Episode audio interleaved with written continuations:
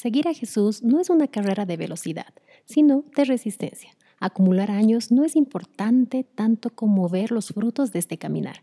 La parroquia, grupos de oración, las comunidades nutren nuestra fe y llenan el alma a tal punto que desborda y llega el momento de dar más que recibir. Nuestro invitado de hoy ha recorrido muchos senderos de fe y muchos años lo hizo acompañado de una guitarra. Hoy nos acompaña un hermano y un amigo, Wilson Vargas.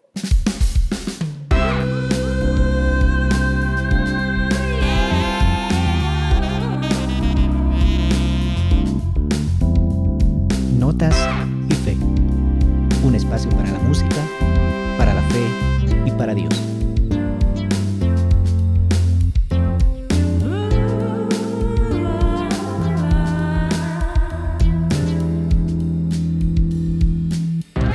Conducen Rilda Rada y Franz Ballesteros. Hoy estaremos conversando con Wilson Vargas López. Muchos lo conocen eh, desde hace muchos años atrás por su servicio en la música y por haber sido el coordinador del el grupo Misión. Misión, un grupo que ha dado eh, una punta de lanza en el trabajo de la música en nuestra arquidiócesis y seguro hoy nos estará contando un poco de cómo surge este proyecto.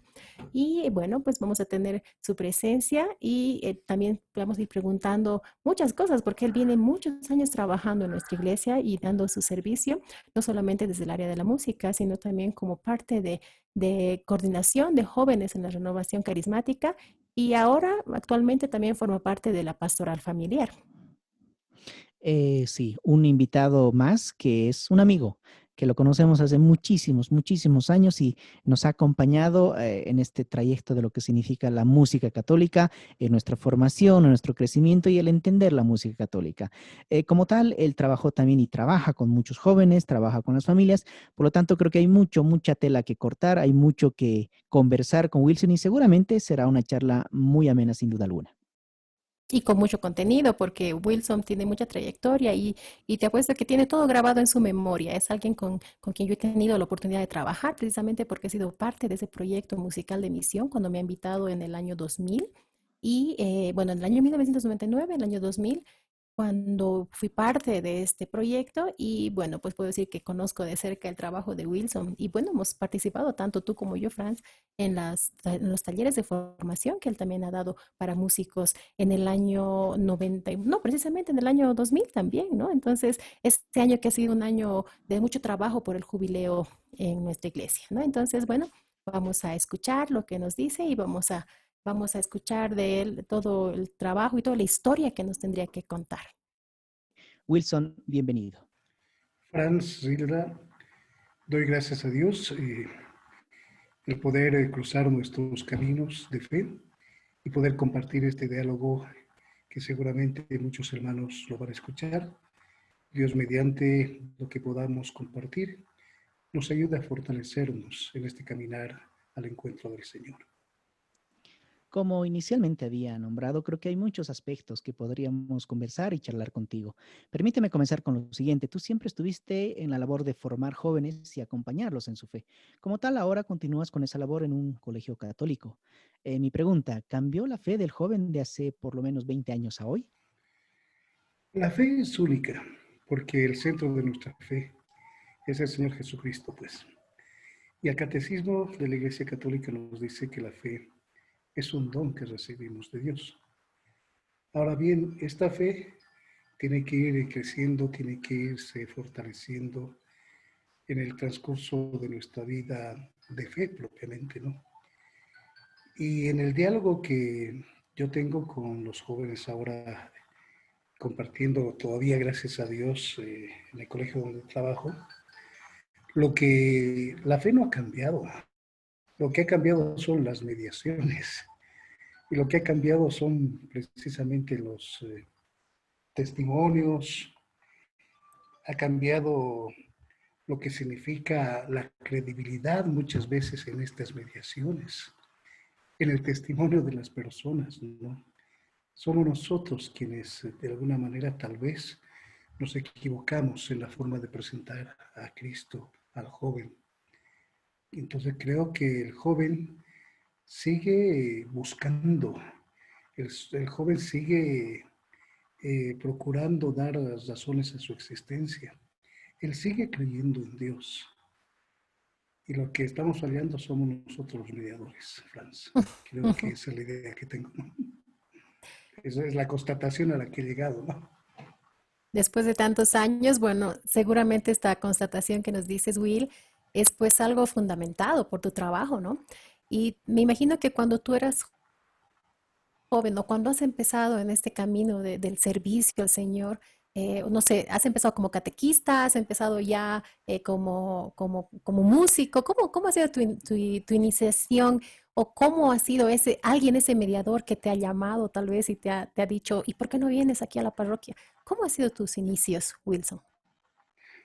A ver, en este caso el testimonio de vida, uy, me tengo que remontar a la década de los ochentas, ¿no?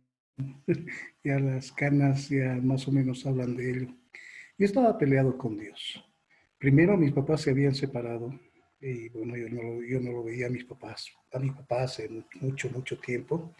Y con mi mamá pues era un tira y aflojo, una tensión terrible porque yo la culpaba por no tener a mi padre en ese momento, ¿no? Entonces las cosas no andaban bien. Y además que yo había vivido de alguna manera dos golpes de Estado, el de Natos Bush y especialmente el de García eh, Mesa, que ha marcado mucho mi vida, eh, en este caso con una tendencia política también. Me había tocado escuchar a un Marcelo Quiroga Santa Cruz, en fin, ¿no? Entonces, una especie de medios revolucionarios por ahí, de más cosas. Eh, la palabra Dios no entraba en mi éxito. Hasta que un día, pues, una vecina bueno, creo que la trampa la hicieron con mi mamá, me pidió que la acompañara una noche a una reunión que ella tenía y no tenía quien le acompañara. Bueno, me tocó acompañarla a la señora María Luisa, me acuerdo muy bien. Y la acompañé lo que después me enteré era un grupo de oración de la renovación carismática en la iglesia de San Agustín. Recuerdo muy bien esto. Estamos hablando del año 81, a finales. Estuve ahí aburriéndome, pero lo que me golpeó fue, eh, primero, el padrecito que estaba ahí, el padre Emilio Castro, que después se convirtió en mi primer eh, guía espiritual. Una persona muy carismática, me impresionó su forma de hablar. Lo que me llamó la atención eran las chicas que estaban adelante, bueno, algo agradable de en esta reunión por fin, etcétera, ¿no? Pero ya no hubo un testimonio de un hermano que se llamaba Marcelo y él venía del Ecuador. Prácticamente ese testimonio de vida era lo que yo estaba viviendo. Y, bueno, al finalizar, siempre los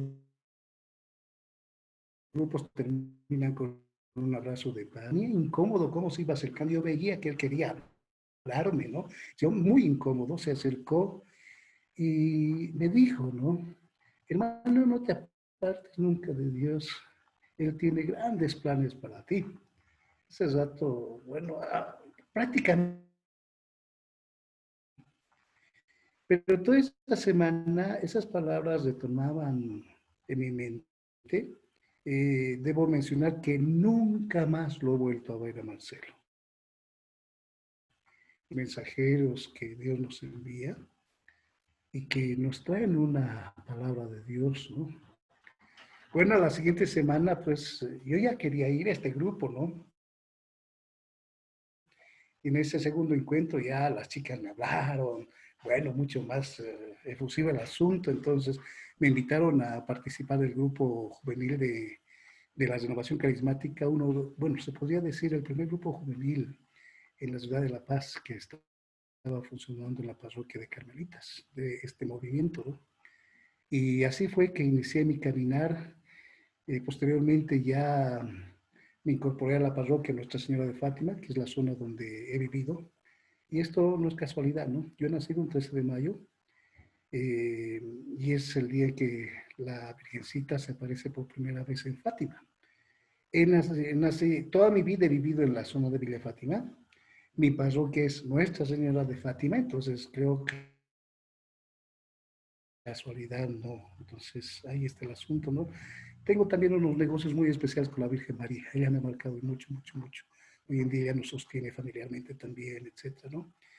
Así han sido los inicios. Eh, ya en la parroquia, pues, eh, habían los amigos, teníamos un grupo de oración muy lindo, se llamaba Asambleas de Cristo, estaba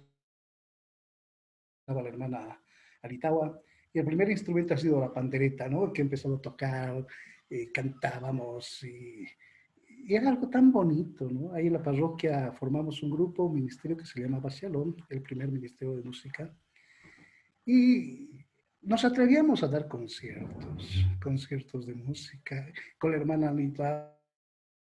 Ay, en este momento no me acuerdo el nombre bien, tocando su armónica, entonces, y las chicas ah, gritaban, ¿no? Cuando tocábamos la guitarra, cantando, ahí nuestros sueños volaban, pues, ¿no? Y recuerdo la primera guitarra eléctrica que compramos, entonces, mercado para reunir dinero. Cuando compramos la guitarra, venimos chochos a la parroquia y no nos habíamos dado cuenta que necesitábamos un amplificador para que la guitarra pueda sonar. O sea, hasta ahí llegaba, bueno, el entusiasmo nada más y nada de asesoramiento técnico, ni mucho menos, ¿no? Enchufamos el amplificador del templo y lo quemamos. Entonces recuerdo el padre Oscar, que ya está en la gloria de Diosito, ay, nos vio ese padre, era un santo, nos ha aguantado tantas cosas, ¿no? Entonces, así han sido los inicios, los, eh, los primeros pasos que hemos dado con este ministerio, eh, doy gracias a Dios también ya entrar a lo que era la catequesis, después el catequista, después entrar a formar parte de la pastoral juvenil, eh, ir preparando muchas actividades. Entonces, para mí ha sido una década bendecida la del 80 porque he podido reencontrarme con Dios y le estoy muy, muy agradecido a la iglesia, a muchos sacerdotes, a muchas religiosas que me han permitido conocer a Diosito. Eh, es un proceso largo, ¿no? Y si algo he aprendido viendo un poco las cosas hacia atrás, es a dar gracias a Dios.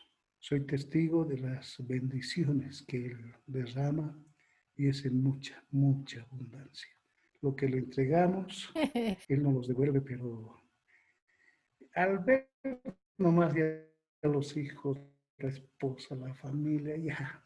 ¿Qué más le podemos pedir a Diosito? Tanta bendición que nos da. Uy, me hace, me hace la lengua, mira. La nostalgia me entra. Esa justamente es la idea de esta charla. Es muy lindo escuchar tu testimonio de vida, tu historia de cómo te acercaste a la iglesia y cómo te acercaste a la música católica. Y en medio de todo esto que nos cuentas, ¿cómo empezaste a componer, Wilson? Ay, Recuerdo las primeras composiciones fue precisamente con el Ministerio Shalom. Eh, bueno, ya teníamos algunas canciones que salían, ¿no? Y ya, he aprendido a tocar la guitarra, pero sin nota, porque yo pertenezco al grupo de jóvenes en el que tocábamos tres notas en la guitarra, ya teníamos que estar tocando en la misa recuerdo en una misa en el Gloria me he olvidado del hijo, ¿no? Entonces son cosas que nos pasa, estamos aprendiendo, nadie, nos decía que había que cantar, que no había que cantar, no había una orientación litúrgica para los músicos, ¿no? Teníamos que inventarnos, como se dice, ¿no? Recuerdo una vez eh, el padre Valeriano, eh, yo terminé la, bueno, era Reyes, cantamos como si nada, como si fuera un tiempo litúrgico normal, ¿no? Y terminó la misa y me dijo, desgraciado, no desgraciado, ni un villancico me has tocado. yo, es exacto, ¿por qué me ha dicho esto? ¿no? Y averigüé, pues resulta que todavía el tiempo navideño estaba viviéndose con mayor fuerza en Reyes y había que seguir cantando villancicos. ¿no? Pero son expresiones que uno va aprendiendo, entonces la composición nace en ese tiempo, ¿no? Ya unas onditas, pero bien interesantes. Y los recuerdo a Julio Estrella, que es un amigo que se dedicó a la música folclórica después. Todavía acá en el barrio nos vemos, nos abrazamos, llegamos a vivir juntos, compartir mi cuartito de soltero, en fin, un amigo muy, muy querido. Y con él eh, iniciamos esto de la composición. Eh, yo sacaba textos bíblicos, le hacía algunas adaptaciones, se le ponía la música. Eh, yo también ya estaba con algunas notas de las canciones. Y el primer cassette que, que sacamos, bueno, el grupo ya se llamaba Manantial porque ya colaborábamos también en la renovación carismática del segundo grupo, donde estaba, mm, donde estaba Elizabeth y Rosemary, dos hermanas de la parroquia. Elizabeth hasta ahora sigue cantando, ella es profesora en el, en el Colegio Sagrados Corazones, una muchacha muy, muy querida la digo siempre en mi corazón, le, le doy gracias a Dios por haber compartido parte de mi vida con ella. Entonces grabamos un cassette. Recuerdo, fuimos a grabar, ¿cómo se llamaba esta? Había una radio aquí en la Quintanilla ahí arriba y teníamos un amigo que es periodista, ¿no? Entonces me decía, yo les puedo grabar en la radio, los domingos no hay nadie. Entonces, ya, pues domingo en la tarde nos hemos ido a grabar ahí en la radio y salió nuestro primer casetito se llamaba Manantial. Y las primeras composiciones, tanto de Julio como mías, que son ronditas, ¿no? Y alguna de ellas en la parroquia todavía la cantan, eh, dedicada a la Virgen María, pues sí. Así comenzó, unas ronditas muy inocentes, ¿no? Y, después, bueno, fuimos aprendiendo también a componer. Eh, en esto de la composición me ayudó mucho un libro que se llama Cuando las palabras cantan, de un, de un eh, especialista en música canadiense, ahorita no me acuerdo del nombre, ¿no? pero ese libro me marcó mucho en el asunto de la composición, ¿no? y bueno, uno va aprendiendo y ahí estamos. Así nació el asunto de componer, el asunto de cantar. No soy un cantante eximio, intento cantar, en la parroquia todavía canto en este tiempo de pandemia, cuando me toca ir a la misa, y estoy cantando con la guitarrita, con mi hijita vamos eh, cantando y ahí seguimos, ¿no? Donde Dios lo permita. Eh, Wilson, el año 1999, recuerdo que llegó a mi parroquia, a San Antonio, la cual pertenecía, una invitación para el primer encuentro de músicos católicos de Bolivia. Eh, te confieso que aún guardo esa invitación, aún guardo el programa, hace muy poquito los tuve en mis, manos, y guardo la solapa, que llegando ponías tu nombre para que todos te, conocieran. Em, ¿Cómo se les ocurre hace 20 años hacer un encuentro de músicos católicos y qué recuerdos tienes de aquella experiencia? A ver, esto tiene un proceso, creo que es de Dios, con mucha humildad, con mucha sencillez. Eh, primero, en mi proyecto de vida, pues 1992 eh, marca un cambio rotundo en lo que era la adolescencia, el solterío. Me caso con Wanda. Ya son 28 años de matrimonio y estoy agradecido a Dios porque Wanda para mí ha sido mi carretera. Yo creo que Wanda me ha hecho mejor hombre, me ha hecho mejor persona y es la que me hace notar mis errores, la que me permite crecer. Es, creo, como se dice, el complemento ideal que Dios me ha puesto en mi vida. Hasta ese entonces yo había participado ya en la pastoral juvenil, habíamos participado de encuentros nacionales, zonales, habíamos vivido el primer encuentro latinoamericano de jóvenes en Cochabamba, eh, Papa Juan Pablo, San Juan Pablo II había llegado a Bolivia en el Estadio Filos Capriles, o sea, todo el proceso de, de vivencia, en la renovación carismática había llegado a ser coordinador de los jóvenes, entonces todo un caminar con el Ministerio de Música también por allá, compartíamos, etc.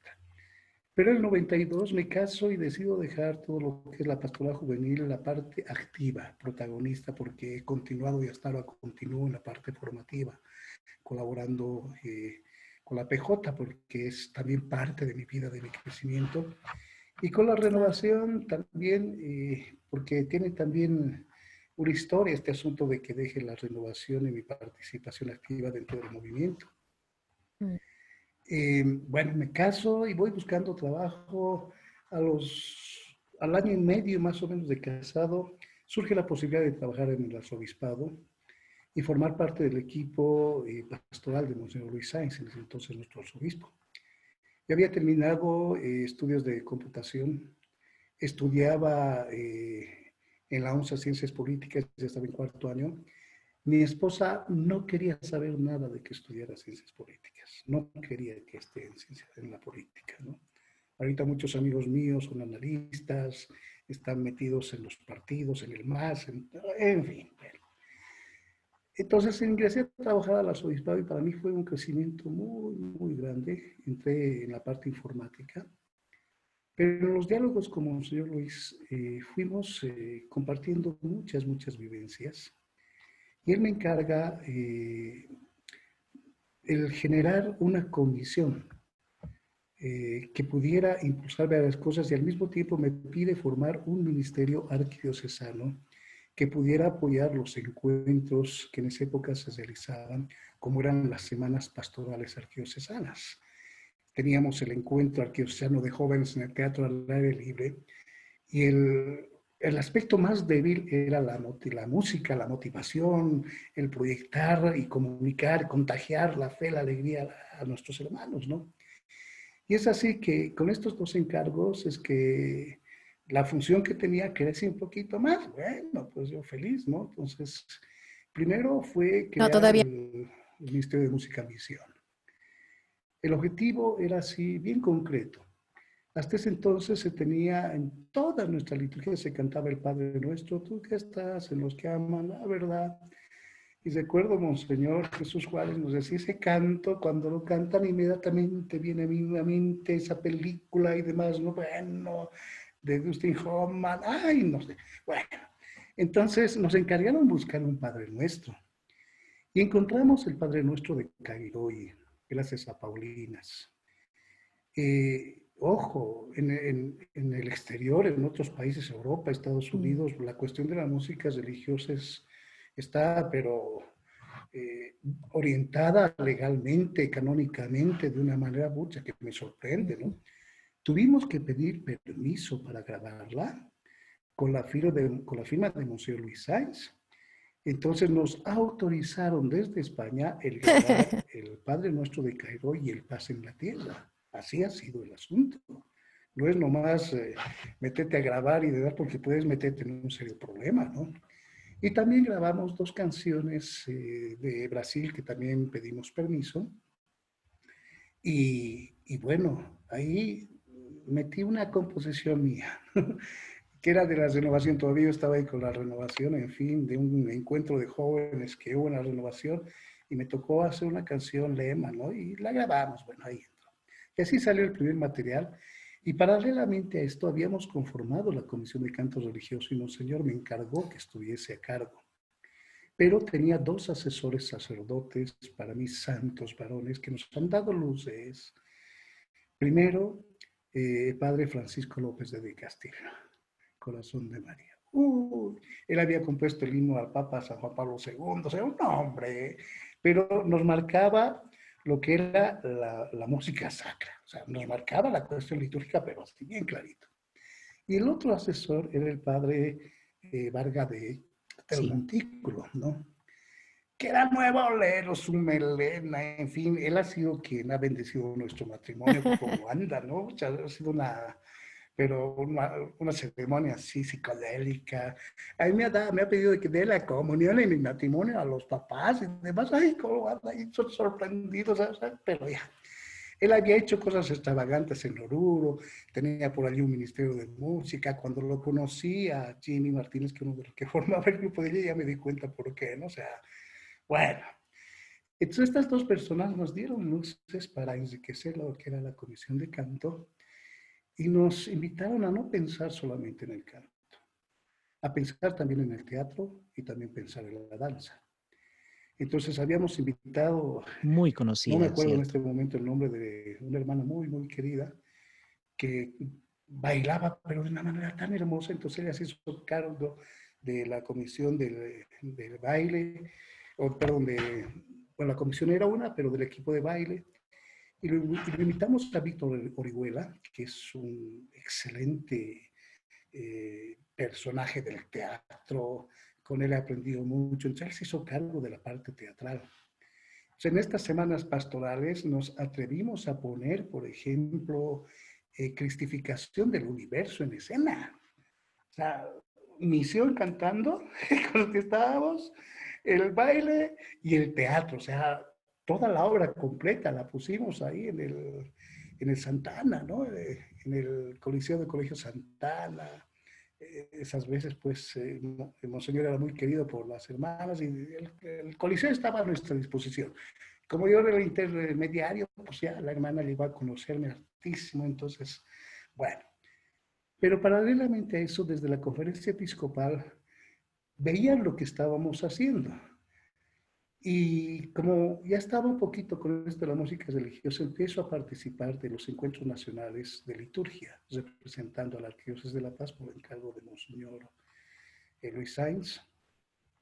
Y ahí lo conozco al doctor Genaro Mercado, conozco a doctores en liturgia, ay, pero unos, unas personalidades de nuestra iglesia, de donde uno va bebiendo, va creciendo. Monseñor Javier del Río, el reciente obispo de Sucre que ha dejado ya, que se ha jubilado, santo varón, que te, marcaba la liturgia, en fin, ¿no? Y paralelamente eso, Monseñor, eh, me envía a realizar un curso a Brasil, a, a los famosos Jalel, donde lo conozco a Martín Valverde. Pero eh, eh, tenerlo aquí a Martín y estar charlando ahí cualquier rato, ¿no? Cualquier hablaba con él. Él era toda una semana hemos estado con él y él daba todos los talleres, los cursos, porque desarrollaba eh, primero el libro que recientemente había escrito en ese momento, El silencio del músico, ¿no? Y después escribió Las tentaciones, en fin, entonces, pucha, conversamos con él largo, larguísimo, le hice una entrevista que la traje acá, en fin. Entonces, ese es el antecedente. Ya conversando después con el doctor Genaro Mercado, que es responsable de liturgia a nivel nacional, eh, surge la idea de hacer un encuentro nacional de músicos. Hasta ese entonces habíamos tenido eh, tres encuentros arqueocesanos de músicos. Entonces, al que te refieres es el encuentro nacional que lo hicimos en la Casa de Retiros eh, Padre Damián, del Sagrado Corazones. Ese encuentro fue tan bendecido, tan bello, porque lo casamos con una de las semanas pastorales arqueocesanas, eh, se terminaba con, con música. Eh, logramos traer a un Ministerio de Música de Santa Cruz, Viento, sí, Canto Nuevo, que estaba en ese momento, eh, porque traer agua viva era mucha, mucha cosa, agua viva, gracias a Dios con Pepe Vidal seguimos teniendo contacto en Canto Nuevo en ese entonces estaba Nelson Méndez, que de Dios goce, un hermano muy querido. Él ha compuesto La Elegida, por ejemplo, ¿no? Eh, y es una canción boliviana que se la conoce por muchas regiones del mundo, se puede decir, ¿no? Y Nelson la ha compuesto acá en La Paz, es su testimonio, ¿no? Eh, su hijo todavía canta ya, toca Jeremías, es un músico, pero para sacarse el sombrero, un tecladista prodigioso, Jeremías. Entonces, eh, gracias a Nelson, Canto, Canto Nuevo venía.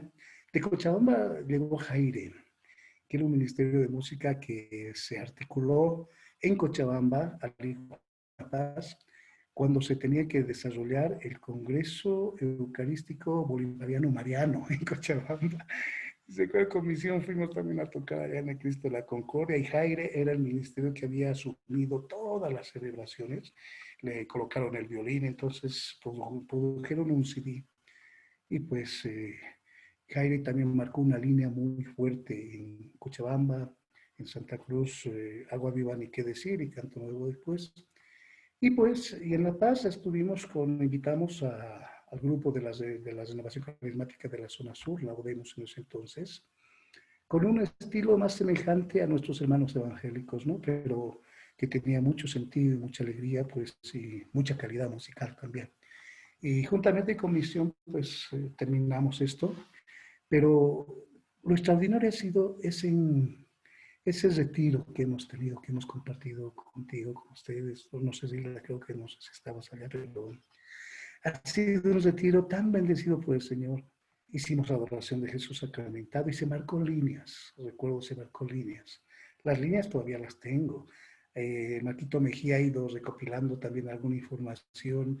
Y, esas líneas, si bien es cierto, no se han podido incorporar a, nivel eh, pastoral en la diócesis, en la arquidiócesis, pero sí nos ha marcado nuestra vida y en lo personal hemos intentado pues implementar todo esto, ¿no? Porque ya con el cambio de obispo en el Arquidiócesis de La Paz, pues se cesó la Comisión de Canto Religioso y ya no se ha dado continuidad a esto que había impulsado Monseñor Luis Sainz, ¿no?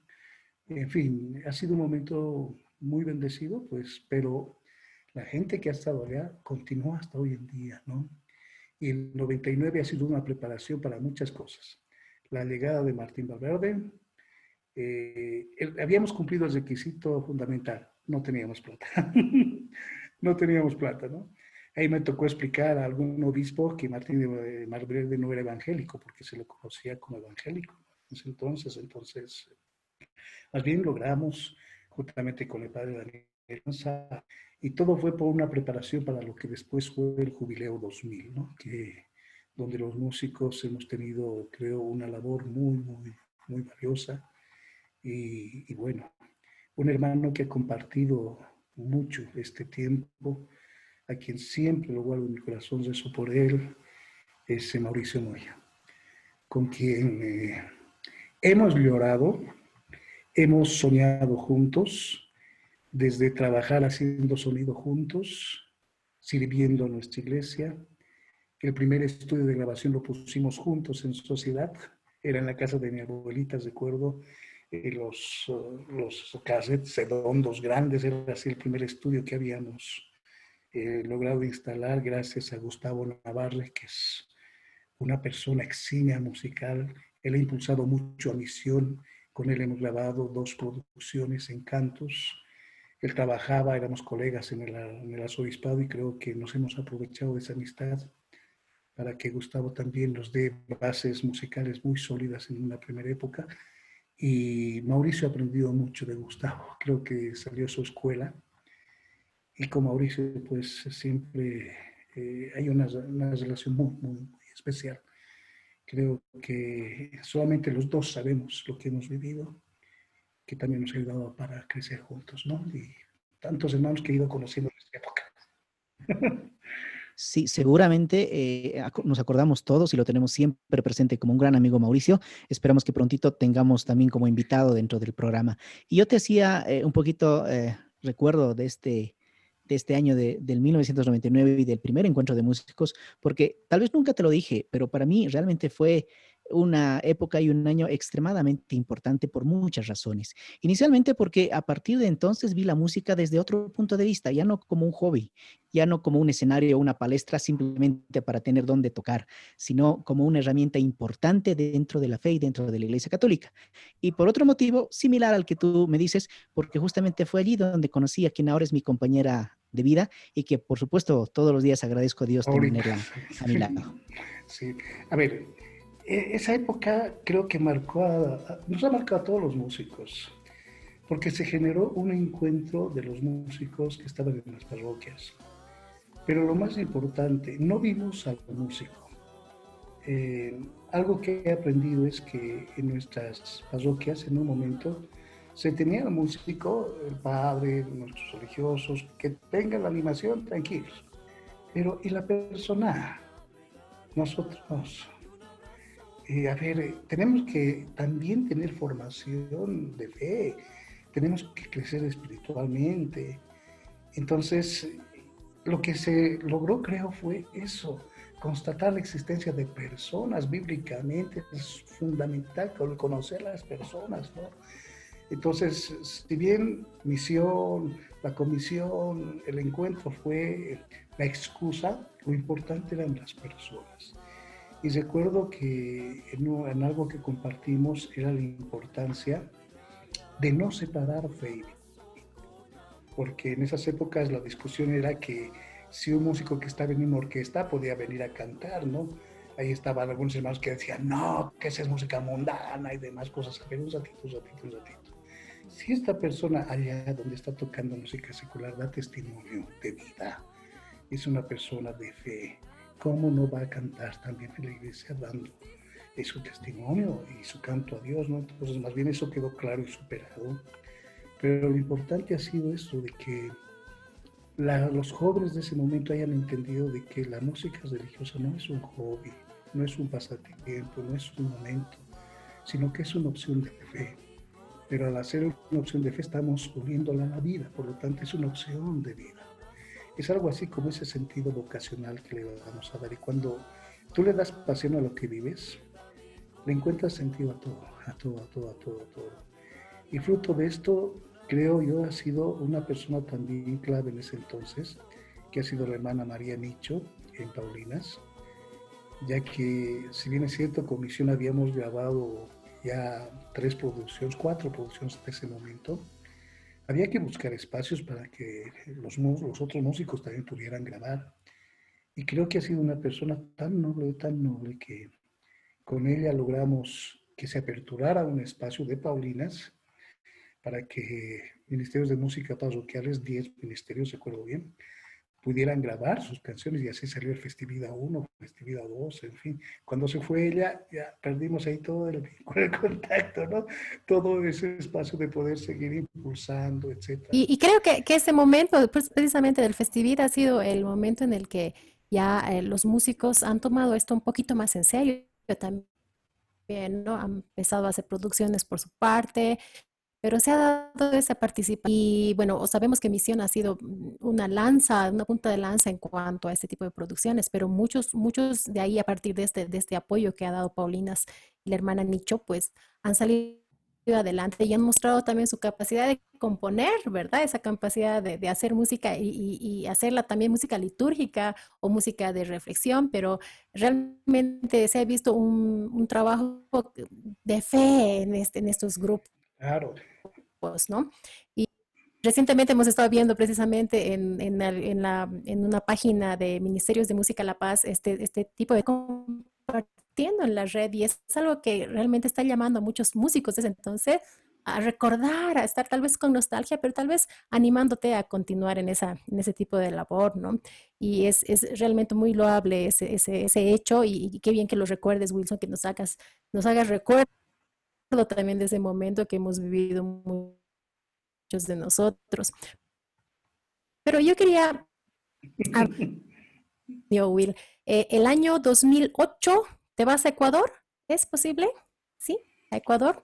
Para el TAM 3, con tu canción ganadora en tercer lugar, si no me equivoco, la canción Cántale a Jesús. Quisiéramos que nos cuentes un poco acerca de esa canción y que luego pues vamos a escucharla. Así que danos unas, unas guías, unas, ah. unas leves de cómo ha surgido esta canción. A ver, Zilda, eh, tú has sido partícipe de ese proceso y todas, todas las personas que han participado de Misión, para mí, eh, tienen un, un, espacio muy especial en mi corazón les estoy infinitamente agradecido porque juntamente con ellos he crecido en este camino de fe. Misión lo que pretendía era ser una escuela para que pueda irradiarse a las parroquias, en fin, en su momento. ¿no? Eh, muchos han pasado. Previo a esto, eh, ha sido el, el, año 2000, cuando, bueno, se hizo el jubileo, pero después empezamos a participar junto con Misión de lo que significa eh, el proceso de la misión continental, eh, nos tocó animar, eh, este, en ese momento Luis Carlos ha sido el alma, vida y sostén del ministerio, juntamente con Huguito, que es fundador de Misión, juntamente conmigo, el año 93. Y nos preparamos para um, animar en Cochabamba todo lo que significaba el Congreso Misionero de Bolivia. Y es entonces cuando nosotros nos empapamos de lo que es esto de la misión, etcétera y era la preparación para lo que iba a significar el CAM 3 precisamente en Ecuador, el Congreso Americano Misionero, ¿no? Y es ahí donde, bueno, eh, me toca trabajar, bueno, antes habíamos trabajado juntamente contigo el lema de la misión en Bolivia, ¿no? El discípulo misionero, donde la letra ya la había terminado, pero no sabíamos cómo la música, ¿no? Y ha sido Sandrita la que le colocó la música y ahí entre todos logramos terminar. Entonces, eh, creo que es una construcción conjunta, ¿no? Eh, entonces el discípulo misionero ya marcó algo de lo que podría ser misión de calidad en el sentido de, ucha, entrar a esas eh, grandes líderes, ¿no? De los músicos, uy. Entonces, cuando llegamos, llegó la convocatoria, bueno, era una convocatoria abierta, pues eh, enviamos esta canción donde Mauricio ha sido clave. Recuerdo cómo hemos editado, cómo hemos ido grabando, cómo habíamos conceptualizado con Mauricio en esa intimidad, en ese diálogo de los dos, la canción, en fin. Y hay el talento de, de la de Sandrita, Carla, de Angie, en fin, en ese momento, el talento de, de Mauricio en el saxo, en fin, eh, la percusión, o sea, todo fue pero se, se amó. Ahí fue toda la donación generosa de tiempos y de, de calidad. ¿no? Y bueno, enviamos la canción, pero como ahorita dijimos, a ver que sea un parámetro, ¿no? Porque entre más o menos 70 autores, pero desde nombre a nivel latinoamericano, haber obtenido el tercer lugar ha sido, pucha, ¿cómo ha sido el asunto, no? y me tocó conocer eh, a nuestros hermanos chilenos que ganaron el primer y segundo lugar. Hasta ahora Romina eh, es una excelente cantautora de Chile, ha producido para varios materiales, en internet están sus canciones, pero una exquisitez, en fin, y son hermanos queridos que, con los que todavía mantenemos relación, en fin. Y pues eh, me tocó representar al, al grupo para presentar la canción allá pero no era la intención ir a cantar. Bueno, tuve que pararme ahí, subirme al escenario ahí en el estadio de la Liga Universitaria de Quito, donde fue la misa de clausura, donde se presentaron las canciones.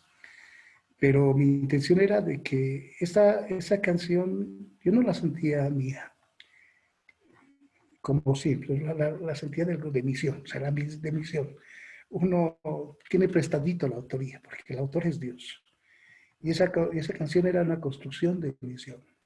Si bien es cierto, no había tenido el privilegio de viajar. Y ahí les pedí a nuestros hermanos de diaconía de que pudiésemos hacer un video. Mi intención en ese viaje era ir a Ecuador y colocar el video y que en pantalla gigante en el estadio se pudiera ver el video. Esa era mi intención. Y estar ahí en el escenario haciendo comunica, lo que sea, pero esa fue la intención. El primer día, hablando ya con el padre responsable, eh, del CELAM, él me decía que era medio difícil, hablamos ahí con el responsable, no, no puede ser ya, ni modo. Entonces me conozco con los músicos de allá, ¿no? De Ecuador, me invitan a un programa de radio, a dos programas de radio que me tocó ir. Y uno de ellos era el responsable de hacer el sonido, eh, del control de las pantallas, de todo en el estadio. Yo le conté cuál era mi intención. Me, me dijo, Wilson, mañana me traes el, el DVD y no te preocupes, yo lo voy a poner. Porque al final vas a colocar y no va a haber nada en la pantalla. ¿Quién va a decir algo? Entonces, cuando subí al escenario, comenzó la música y al mismo tiempo salía el video en pantalla gigante. La delegación de Bolivia era, pero bailando, gritando. Monseñor Eugenio era totalmente sorprendido, ¿no? De ver un video ahí de Bolivia con imágenes del Congreso. De, era, a ver, ¿quién ha permitido esto? Para decirlo, no se ha salido del programa oficial de más cosas. Pero eran felices lo de La Paz. Después comentábamos con ellos y les contaba la anécdota. Creo que eso es de Dios. Eso es de Dios. Y esta canción eh, tiene un sabor muy especial. Eh, bueno, después voy a comentar seguramente algo. A ver, escuchemos la canción, pues, Franz, ¿no? Es una canción, construcción de misión, ¿no? Ha llegado una gracia a nuestros pueblos, la misión del continente, Señor que brilla y nos da la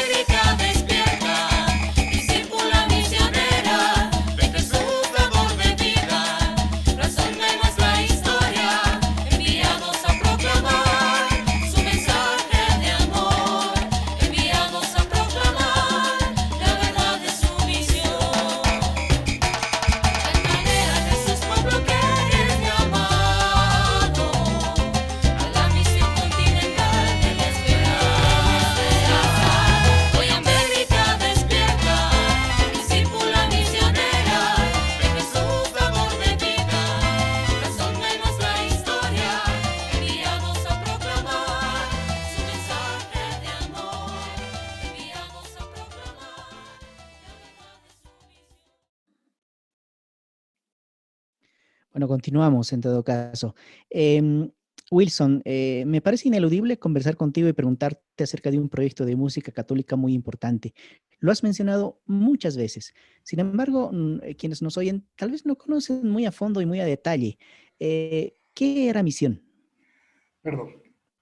Misión era una iniciativa primero de Monseñor Luis Sáenz, que colocó en mis manos. La idea era conformar un ministerio de música que pudiera eh, motivar a otros ministerios de música a ver eh, el servicio de la música religiosa, ya sea en el contexto litúrgico, etc. Después hubo toda una escuela, una formación naturalmente.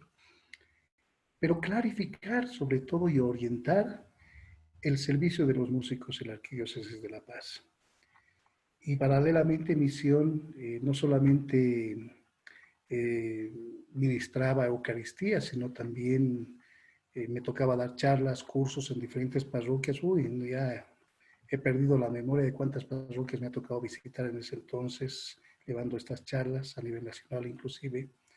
Eh, pero también dábamos conciertos, eh, compartíamos nuestra fe, pero yo lo tomo como una escuela de crecimiento porque también nos hemos dado cuenta que al interior, en un primer momento, tal vez no estaba bien clara la, la dimensión de fe, la dimensión religiosa afincada en el grupo, ya que después algunos integrantes de primera misión estaban ya cantando en orquestas, ¿no? Entonces eh, fue bastante interesante y en el segundo proceso ya marcamos mucho la dimensión espiritual.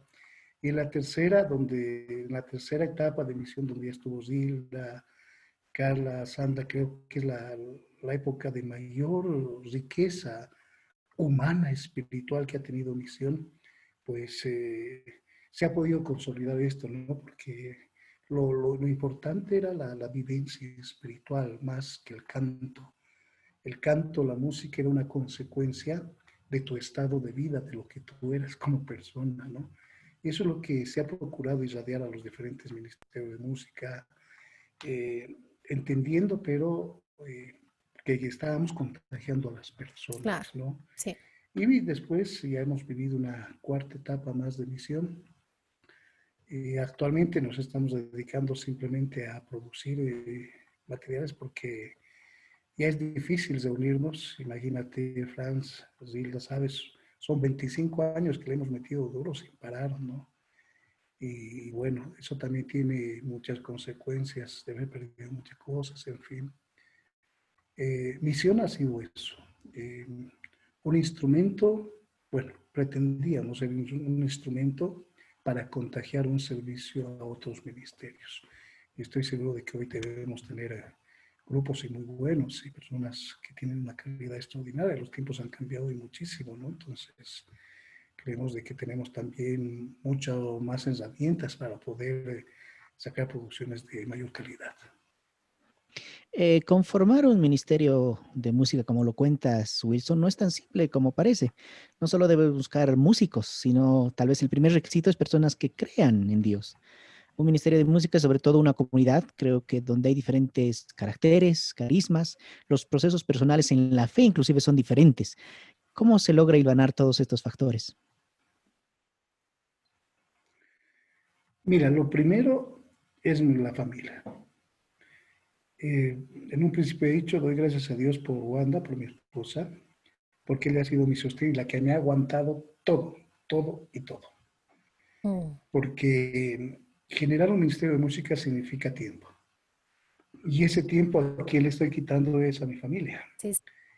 Eh, así fue. A quien le debo pedir eh, constantemente, bueno, así espiritualmente, mucho, perdón y que me disculpes a mi hijo mayor, a Juan Pablo, porque los fines de semana que tenía que estar en familia lo pasaba en parroquias, por aquí, por allá, dando cursos, charlas.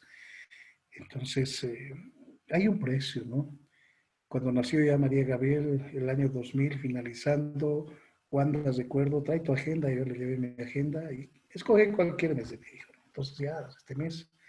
Y bueno, en ese mes había estado en la casa solamente cinco días.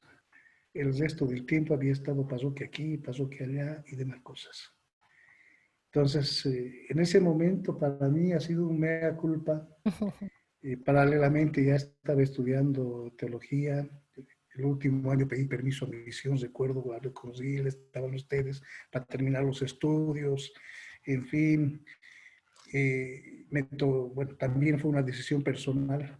No terminé de estudiar ciencias políticas, me dediqué a la teología. Yo antes era feliz, ¿no? no y, ya, y, como empezamos otro nivel de, de, vivencia espiritual, ya la pastora familiar, etcétera. entonces, esa es otra, otra escuela, por así decirlo.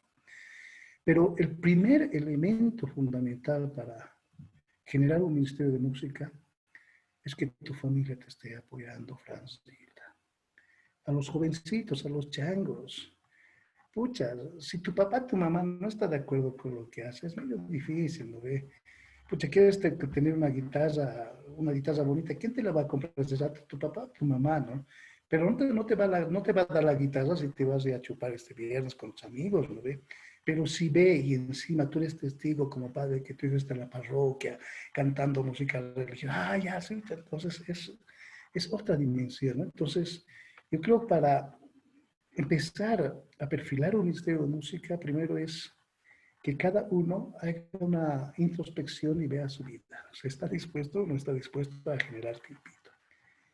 Y cuando das el paso, es cuando estás dispuesto, como se dice, a gastar tu tiempo, como decía Luis Espinar, en esta noble tarea de servir al Señor a través del ministerio del canto. Porque no es nomás ir a cantar ¿no? a, la, a la misa si estás en la misa no es nomás eh, presentarte y listo, improvisar, o sea, tienes que aprender pues, ¿no? Eh, respeto mucho a los chicos que ahora están en mi parroquia, en fin, pero a veces escucho lo mismo, lo mismo, lo mismo, lo mismo y digo, ay, falta algo. Hemos intentado en la parroquia dar cursos, en fin, pero... Claro. Eh, ay, eh, Lo primero es identificar que haya un responsable. Pero el responsable no necesariamente tiene que ser eh, responsable de la música, etcétera, sino alguien que te anime, que te motive, que esté dispuesto a generar las reuniones, que esté dispuesto a conseguir la sala, tal vez instrumentos. Y eso creo que es lo que me ha tocado hacer en misión, ¿no? Eh, recuerdo cuando teníamos a las, más jovencitas, a, veces era muy tarde llevarlas a sus casas en el carro, etcétera, o sea, cuidarlas, hablar con su mamá, con su papá, pedir permisos. O sea, si estamos dispuestos a esto, adelante, creemos que vamos a formar un ministerio de música, ¿no? Porque estás con unas y tienes que cuidarlas a las personas, si tú eres el responsable. Entonces ahí es fundamental una figura responsable. Eh, y cuando ya hay la figura responsable, a esta figura le toca también discernir el asunto de las personas. No es fácil porque dices, no, un hermano que quiere, ¿no? Eh, en lo personal, eh, el testimonio más grande que recuerdo es de Luis Carlos, ¿no? Cuando lo invitamos a que venga al ministerio, él no se lo creía, pero no es que hayamos visto solamente la dimensión musical, sobre todo cómo él era y su testimonio de vida que tenía en la parroquia. Y no nos equivocamos porque con él aprendimos muchísimo. Es un joven, un hermano a quien yo admiro mucho porque he visto cómo él ha crecido como hombre, como persona. Y creo que a la hora de formar un ministerio, esto es lo que vale Franz Hilda no vale estar cantando, eso ya es la parte exterior, lo que estamos mostrando, pero de nada sirve eso si en el interior no está presente esa dimensión fraternal, no está presente Diosito, no está presente la vivencia de fe. Y eso es lo que vamos a transmitir eh, cuando cantemos. Y creo que eso es lo que de alguna manera hemos intentado transmitir a muchos parroquias, cuando nos ha tocado compartir, ¿no? a la hora de, de formar un ministerio, primero formaremos un grupo de hermanos, de comunidad, de personas. Y dice, busca primero el reino de Dios y el resto vendrá por añadidura. Así de fácil, así de fácil suena, pero sé que cuesta, es, cuesta. A todos, seguro muchos músicos activos de, la, sus parroquias van a tener diferentes testimonios al respecto, pero es muy cierto, ya quiero rescatar tu mensaje, eh, Will. Primero hay que formar una comunidad, ¿no? Primero hay que formar a la persona y luego el músico, yo creo que va, a dar, se va a dar. Y crecimiento, formación musical, pues seguramente uno va a poder acceder de una u otra manera, pero crecer como como hermano, crecer en familia, en comunidades, es un, un reto, ¿no? Es un reto para todos los que pertenecen a un grupo, en este caso musical. Dicen que los músicos somos más susceptibles, ¿no? Entonces puede tener también ahí, hay que andar con pinzas muchas veces, seguramente te debe tocar a ti estar a veces ahí como papá grande eh, en medio de los niños, los chiquitos, los hijos chiquitos que van a pelearse o van a estar en, miramientos, ¿no? Y eso va a pasar en todos los, en todos los ministerios. Sé que tienes un, compendio de, escritos ah, eh, de formación precisamente para músicos, ¿verdad? Y alguna vez lo has compartido en tus redes sociales. Entonces, eh, esto ya está, ya has definido, ya está cerrado, has dejado a un lado eso de seguir escribiendo, porque una cosa es que hayas escrito música, pero ahora escribir, tú eres teólogo, ¿no? Ese es, ese es el cambio también eh, que has dado en tu vida y que ahora prácticamente estás trabajando de ello en la formación de jóvenes y en, en, la, en todo lo que sería la pastoral familiar. Pero ¿estás escribiendo más? ¿Vas a escribir tal vez otras cosas? No, aparte de la música, algún libro. Bueno, eh, de cara a los proyectos que, que uno tiene, eh, son dos proyectos musicales que tenemos pendientes. El último ha sido el litúrgico, Encuentro de Amor. Pero el fin eh, ya no es, eh, a ver, vamos a vender CDs, etcétera, ¿no? porque después de muchos años entiendo de que en Bolivia no existe un mercado. recuerdo una monjita nos invita a cantar estas son las canciones que quiero que canten, ¿no? Y eran nuestras canciones que estaban pirateadas actualmente ahí, entonces eh, no existe eh, en este caso un mercado, entonces eh, tenemos que salir, dejar de pensar eso de que vamos a vivir de la música religiosa en Bolivia. no. Entonces así que el encuentro de amor lo hemos grabado, imprimimos 100 copias, porque hoy en día ya ha bajado también los costos, etc. Entonces, eh, más de la mitad lo hemos regalado, algunos hemos dejado en la oficina, de, ahí en la tiendita de liturgia del arzobispado, en Paulinas, en fin. Y lo hemos colocado en internet, no en un sitio para que todo el que quiera lo descargue. Bueno, en el interior es donde más se están trabajando estas canciones porque son ritmos nacionales, ¿no? Tenemos en este momento el proyecto de unas canciones para la familia. Ya está prácticamente las maquetas, ya está lo que significa eh, la grabación base y ahora tenemos los instrumentos y después las voces. Eh, posteriormente está un proyecto para la pastora juvenil que este, no sé qué ocurrió, ¿no? los chicos dicen, oye, algo tiene estas canciones porque ya tenía que haber salido, pero siempre ocurría algo, siempre ocurría algo, no sé, porque es un grupo de canciones que nace de la experiencia, de la vivencia con los jóvenes. Son canciones para jóvenes y, esto lo canto en los encuentros, en las charlas que me toca dar a los jóvenes. Y soy testigo de la reacción frente a estas canciones de los jóvenes. Entonces, a ver, Dios mediante estos dos proyectos de música, ya, pero ya de, producción, ¿no? de, aporte, y veremos también de cantarlo vivo, de presentarlo, estamos en eso. Respecto a la producción teórica, sí, eh, habíamos escrito un módulo de formación de los músicos, para músicos. Eh, primero, muy poca literatura litúrgica viene a Bolivia eh, primero porque cuesta también, entonces si por Paulina lo hacemos algo y a veces hay el dinerito, a veces no hay el dinerito, etc. Me tocó eh, realizar un curso de especialización en el ITEPAL en Colombia, me especialicé en pastoral educativa, ese es el ámbito del que vivo, en el que trabajo, etc.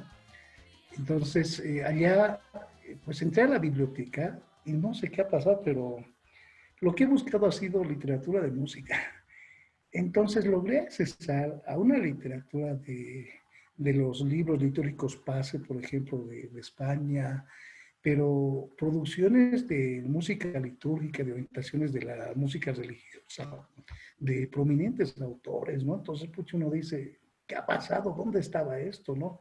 Ni en el seminario de aquí de La Paz había eso. Entonces, eh, creo que la mayor parte del dinerito que me llevé lo gasté en fotocopias para traerme ese material. Entonces, bueno, no había otra que traerlo, ¿no? Entonces, y acá, bueno, leyendo todo ese material, con los, las orientaciones del arzobispado, mucho material que existe en el Internet, sistematizar todo esto, logramos producir un módulo de formación para músicos. Mi intención era sacarlo, colgarlo en la red y quien le llegue a quien le llegue, ¿no? Y si en algún momento pues me toca ir a dar eh, alguna charla, siempre he estado predispuesto, eh, ya no solamente de música, en diferentes ambientes, ¿no? Entonces ahí estamos. Eh, este módulo trae consigo todo lo que es eh, la formación de fe. Primero, a ver eh, cómo ve la música religiosa, ver la música religiosa desde la fe. ¿no? He realizado una fundamentación bíblica de lo que es propiamente el canto religioso. Después hemos visto la historia de la iglesia, donde se va desarrollando varias expresiones, manifestaciones religiosas, ¿no? Antes de que se conciba el canto gregoriano como oficial de la iglesia, había una multiplicidad de experiencias religiosas, culturas de música en diferentes pueblos. Es muy interesante, ¿no? Todo esto. Y, y bueno, ver todo ese desarrollo y después analizar todos los documentos eh, que tiene nuestra iglesia eh, desde el magisterio, que tiene que ver eh, con el canto religioso en este caso, ¿no? Entonces hemos intentado fundamentar lo que es la música religiosa católica desde las tres fuentes de nuestra fe. La palabra de Dios, la historia o la tradición y el magisterio de nuestra iglesia. ¿no? Creo que ahí radica la riqueza de este aporte porque he procurado que sea algo sencillo, entendible, pero naturalmente también con el testimonio y adaptar todo esto a lo que es nuestra idiosincrasia, lo que vivimos aquí los paseños, los bolivianos. Y después, naturalmente, eh, procurar explicar qué es la música eh, litúrgica y después las partes de la Eucaristía, por qué hay que cantar esto, por qué no hay que cantar esto otro, etcétera, ¿no? Entonces, eh, tengo el deseo de seguir escribiendo porque desde la experiencia concibo la música religiosa en tres dimensiones. Por una parte está la música propiamente litúrgica. Eh, yo me sitúo en el ámbito del canto popular, no como un experto, más que todo como un aficionado, como un amateur pero que busca desde la teología encontrar pistas para orientar a nuestros hermanos, ¿no? Respecto a cómo tiene que ser un servicio dentro de nuestra iglesia. Claro. O sea, todo marcado desde la fe. Yo soy cristiano, católico, apostólico, romano, muy respetuoso de nuestros obispos, del magisterio. Entonces procuro enmarcarme en esto, en esta primera dimensión. Un segundo, una segunda dimensión es donde eh, me, corresponde estudiar mucho, quiero sacarme el tiempito, es lo que se llama las pastorales específicas de ambientes. Por ejemplo, la música y la renovación carismática. Es pero un mundo. Eh, durante, me atrevo a decir, durante unos 20 años, la renovación carismática católica en Bolivia ha nutrido la música de nuestra Sí, definitivamente. Gracias a, Agua Viva y todas sus producciones, ¿no? Ahí está el padre, el padre Lucas Casaert, está Pepe Vidal, nuestro querido amigo, que ha compuesto, por si acaso, Dios está aquí. Entonces, esa canción, escucho ahora adaptaciones, le han aumentado otras estrofas, en fin, pero la versión original solamente son las cuatro líneas compuesta precisamente por Agua Viva. Eso, por ejemplo, es importante conocerlo que hay por ahí otro autor que también está saliendo a la luz y eh, anciano, tal vez de la segunda parte, pero es... De la segunda parte, tal vez. Está en un material de Agua Viva de, de la... Bueno, hace años lo compuso, pero después lo grabaron en la década de los 90 en un material de Agua Viva, ¿no? Pero lo compuso mucho más antes. Es que ese es el problema, ¿no? Eh, hay una riqueza de compositores bolivianos, como no está estructurado algo aquí que respete las autorías en Bolivia, tal, respecto a la música religiosa católica, pues va a ocurrir esto, ¿no? Entonces, eh, en algún momento nos organizaremos los músicos, ¿no? Sí, y eso es importante, poco conocimiento tal vez, ¿no? De, de, de las personas eh, componiendo y que tal vez tendrían que registrarlo, ¿no? Y que es innecesario porque puede haber este tipo de, de problemas, ¿no? Claro, claro, sí, sí, sí. Llevar a, a, grandes consecuencias, ¿no? Exacto, ¿no? Entonces está la renovación. El, el camino neocatecumenal también es otra escuela de música, especialistas en los salmos, con unos cantos muy exquisitos, etcétera. Y acá tenemos los diferentes ámbitos religiosos. Yo participo de la espiritualidad de las misioneras del Santísimo Sacramento y María Inmaculada, por ejemplo, desde su madre fundadora Emilia Riquelme, y con una variedad de vivencia espiritual con el canto a partir de lo que es la adoración de Jesús sacramentado. Entonces también hay un grupo de canciones eh, que, de adoración, pero responden a una vertiente espiritual. Entonces cuando hablamos de las pastorales específicas y de ambiente, la música en la pastoral juvenil, la música en la pastoral familiar, etc. O sea, el, músico tiene que tener todo este abanico, ¿no? Algo que tenía misión y el por qué nos invitaban a, misas a todas partes era, cuando nos invitaban, eh, nosotros, bueno, yo siempre tenía cuidado de decirles qué quieren que cantemos, o sea, cuáles son sus canciones. Y aquí está Zilda. ¿Cuántas veces ensayábamos las canciones aprendiendo las vida? Pero eran ensayos y ensayos para aprender una canción que nos habían pedido. Entonces no era, y ellos me decían, es que invitamos a ministerios y vienen a hacer su show, y no me gustaba esa, esa palabra, no show. En otras palabras, lo que me decían era que cantan lo que los ministerios quieren y no lo que la comunidad está pidiendo, ¿no? Entonces, eh, yo creo que era ese el motivo, el por qué Misión estaba aquí, allá y demás cosas, porque nosotros respondíamos a una situación y esto es lo que tenemos que aprender los músicos, ¿no? Eh, agachar la cabecita y cantar. En la hojita dominical ahí están las canciones, ¿no? Sí. No es fácil, pues. Hay una canción que no conoces. Ah, dices, no, cambio por esta otra, la que conozco, pero un ratito, a ver. Y el sentido litúrgico no te olvides de que hoy en día, pucha, en el Internet encuentras la melodía, encuentras la partitura, encuentras todo. Lo que te falta es tiempo para aprender esa canción.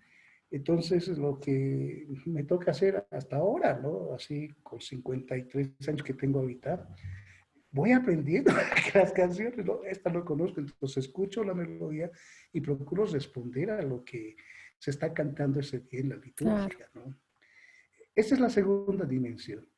Y la otra es la evangelización a través del canto, donde el abanderado es Martín Valverde, eh, Daniel Poli, Luis Enrique y muchos otros hermanos que ahora pucha, son capísimos, con, una, con un trabajo, con una producción extraordinaria, la evangelización. Entonces, estas tres dimensiones, creo yo que es en la que nosotros nos estamos, eh, eh, donde nosotros estamos compartiendo nuestro servicio pero fíjense, la liturgia es fundamental. Sin la liturgia, las otras dos dimensiones carecen de sentido y, bueno. Dios mediante Zilda, Franz, en algún momento reflexionaremos estas dos otras dimensiones. Sí sea. Y que, sea, un, que sea un compromiso para poder conversar. Hay mucho, mucho por, por saber, mucho por conocer y hay mucha gente deseosa de hacerlo. Entonces también, si puedes decirnos dónde poder encontrar o, a la gente que desee, dónde puede encontrar estos módulos eh, que, este, que has, que has eh, escrito de formación y si están disponibles, pues súper bien. Bueno, yo los voy a compartir a ustedes, te lo voy a mandar a Franz el, módulo, no sé, a través del podcast que ustedes tienen, difúndanlo, porque ese es el fin de que de que pueda llegar a todos. Y si en algún momento pues hay que compartir eh, un testimonio, una experiencia, ir a dar charlas, cursos como siempre lo estamos haciendo, siempre estamos predispuestos y por si acaso gratuitamente, ¿no? Porque gratis lo hemos recibido y gratis tenemos que darlo, porque Diosito bendice y bendice en abundancia, ¿no? A veces eso piensa, ¿en cuánto cobra? Eso decían, misión, ¿cuánto cobra? Nunca hemos cobrado, ¿no? o sea, porque eh, no vivimos de esto, ¿no? Y, y, pues Diosito nos ha bendecido con trabajito, con familia, con... A ver, ¿dónde más le vamos a pedir a Dios? ¿No? Entonces, eh, eso de repente no lo van a entender mientras no lo vivan en la práctica, mientras no haya ese negocio con Dios, ¿no? A ver, Jesús, nos dialogaremos, nos pondremos de acuerdo, me entrego a ti, te entrego mi vida, a ver, ya, y tú eres el que tiene que cuidar de mí, pues te estoy sirviendo, ¿no? Entonces, y el Señor va proveyendo, así nomás es. Realmente pasó volando el tiempo, nos quedó corto. Ya estamos en la recta final. Queremos inicialmente agradecerte muchísimo, Wilson, por tu tiempo, por este espacio, por compartirnos tu vida y todo lo que los contaste. Muchísimas gracias, Wilson. Y queremos pedirte, ya para terminar, que puedas ser tú quien presente la siguiente canción. Eh, conversando con Rilda, coincidimos de que esta canción es una de las canciones más conocidas tuyas. Yo personalmente la he escuchado en muchas celebraciones, en muchos lugares, y realmente es una canción muy bendecida. Me refiero al aliento de vida. Gracias, Wilson, y la palabra es tuya para presentar la canción. Lo que acostumbra hacer en familia siempre es, eh, bueno, compongo una canción y los primeros eh, en escucharla son Wanda, Juan Pablo, María Gabriel, ¿no? Y ellos son los que de alguna manera dan, ¿no? El aliento de vida eh, surge no dentro de una dimensión de oración, de fe, surge cuando en Bolivia ha ocurrido un fenómeno social político muy importante. El mundo indígena se daba a conocer a Bolivia y la famosa Marcha por la Vida que venía de los yungas. Nuestros hermanos del área rural venían. Y en ese entonces teníamos un presidente, el señor Jaime Paz Zamora, que tuvo la ideología y la humildad para salir a su encuentro. Entonces, en ese momento veía estas cosas desde la fe y veía la manifestación del Espíritu Santo en esta expresión de los pueblos que quería manifestarse y en la humildad de la autoridad de bajarse. Y decía, ese es el Espíritu Santo que tiene que soplar. Y es tal vez lo que falta hoy en día en nuestra amada Bolivia. Lo que hemos vivido el año pasado, en noviembre, lo que hemos vivido recientemente estas dos últimas semanas, nos llevan a que nosotros desde eso realicemos un clamor al cielo y que el Espíritu Santo de Dios venga a iluminar nuestras autoridades, nuestros dirigentes, que el Espíritu Santo sople con fuerza en Bolivia, porque eso es lo que hace falta. Y, por eso salió aliento de vida.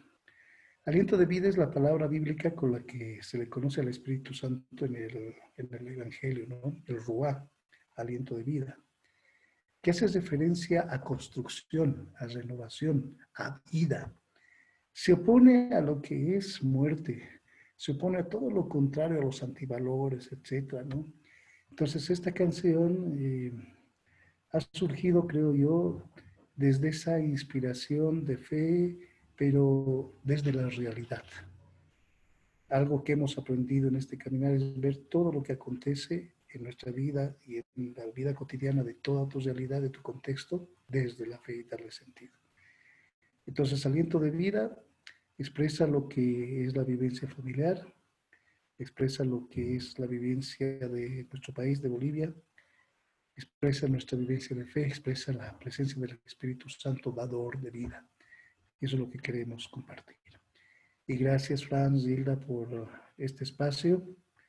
Em, creo que es una bendición de Dios y seguramente hay mucho, mucho para compartir, pero será en otra oportunidad y los felicito. Los he conocido muy jóvenes. A ti, Franz, te he conocido bastante jovencito. Qué hermoso que con Paula, hagas su gratañosa con tus dos hijitos. Y Zilda, ni qué decir. Eh, tienes un- juntamente con Luis Carlos un, un lugar muy especial en mi corazón porque hemos compartido mucho, mucho, mucho, mucho. Y esos son los tesoros que hay que atesorar y cuidarlos.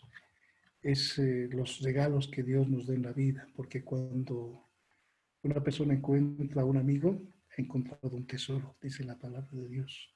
Y eso es lo que tengo en ustedes. Y a nuestros hermanos músicos, ánimo, vale la pena gastarse, entregarse a Diosito. Ustedes, primero como personas a Diosito. Si estás con Él ya en sintonía, adelante. Todo proyecto va a salir porque es voluntad de Dios.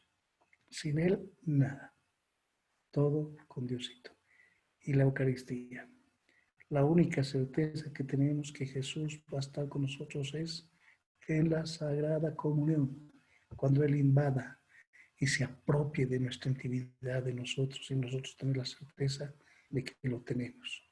Sin la centralidad de la Eucaristía, nuestra existencia cristiana no tiene sentido. No podemos ser metal que haga ruido y nada más, como dice Corintios. Tenemos que ser personas de carne y hueso, testimonio vivo de la presencia de Dios. Ahora, en estos tiempos, necesitamos una voz profética. Y esa voz profética puede ser la de los músicos, Franz, como ha sido la canción que tú has compuesto, que la han compartido en las redes sociales, en este tiempo de pandemia. De eso se trata, de ser profetas en estos tiempos difíciles que nos toca vivir, llenando de esperanza y ver todo desde los ojos de Dios. Gracias, hermanos. Que Dios les bendiga. Gracias, Wilson. Y vamos a la canción Aliento de Vida.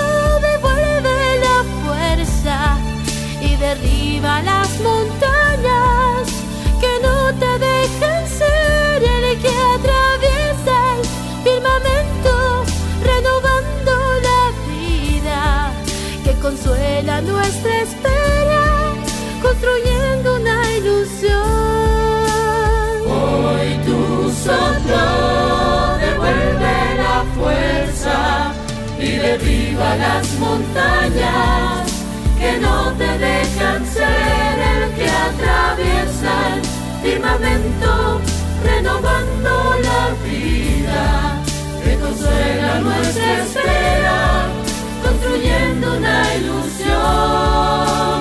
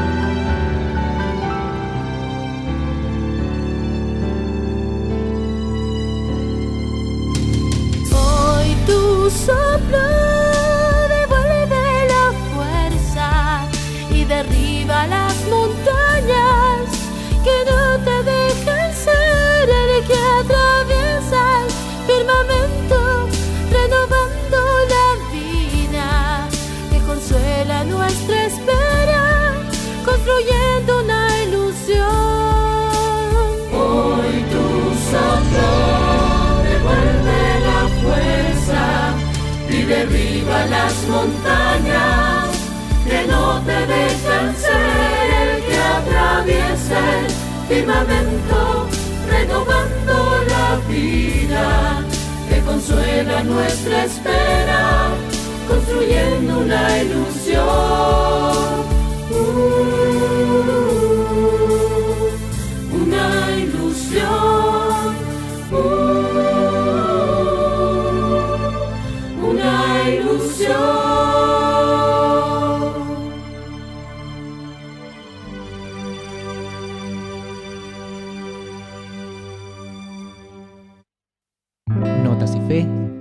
Y producido por Tacet Producciones.